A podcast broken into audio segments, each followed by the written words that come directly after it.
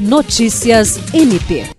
O Procurador-Geral Adjunto para Assuntos Jurídicos do Ministério Público do Estado do Acre, o ex-corregedor-geral da instituição, Celso Jerônimo de Souza, recebeu uma homenagem do Conselho Nacional dos Corregedores Gerais do Ministério Público dos Estados e da União, durante a centésima vigésima nona reunião ordinária do Conselho, realizada em João Pessoa, na Paraíba.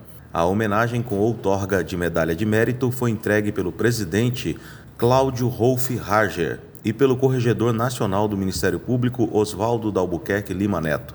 Atendendo proposta formulada pelo atual Corregedor-Geral do MPAC, Álvaro Luiz Araújo Pereira, Celso Jerônimo foi homenageado pelos relevantes serviços prestados durante o período em que foi Corregedor-Geral do MPAC e integrou o Conselho de 2018 a 2022, compondo também a diretoria como primeiro vice-presidente no ano de 2021.